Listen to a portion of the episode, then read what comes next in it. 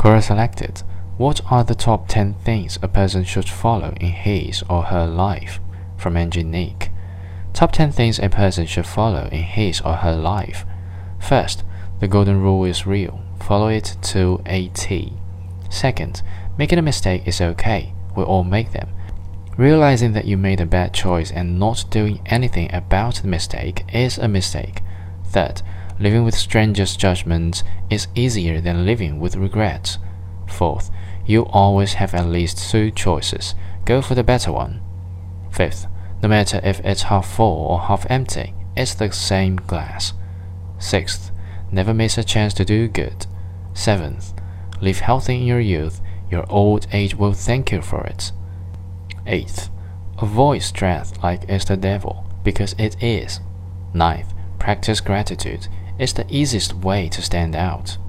Tenth, people can see through you like a thin slice of prosciutto.